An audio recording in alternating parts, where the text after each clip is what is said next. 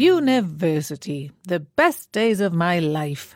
I made lots of friends in my student dorm, went to great parties, joined the debating society, and, well, I did some work too, but I must confess my lecturers were very patient with my tardiness.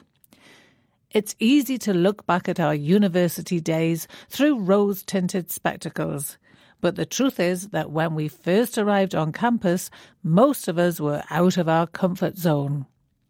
In fact, a survey of students at Imperial College London has revealed that three out of four students experience high levels of stress or a mental health condition during their time at college. The survey, completed by over a thousand students, also found that 70% of those that experience stress do so at least once a week, and 9% of students feel stressed constantly. Kirsty, a student at Exeter University, didn't enjoy her first days in college.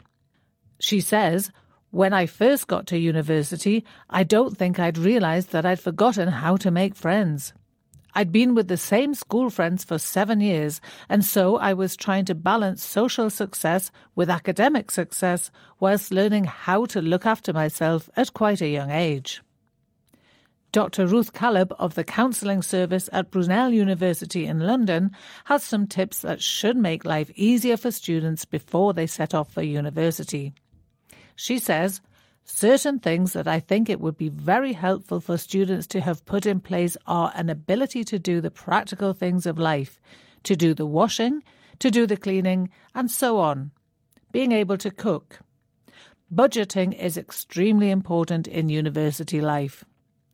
And Caleb adds, you should learn how to spend time on your own comfortably. I graduated and learned how to take care of myself the hard way.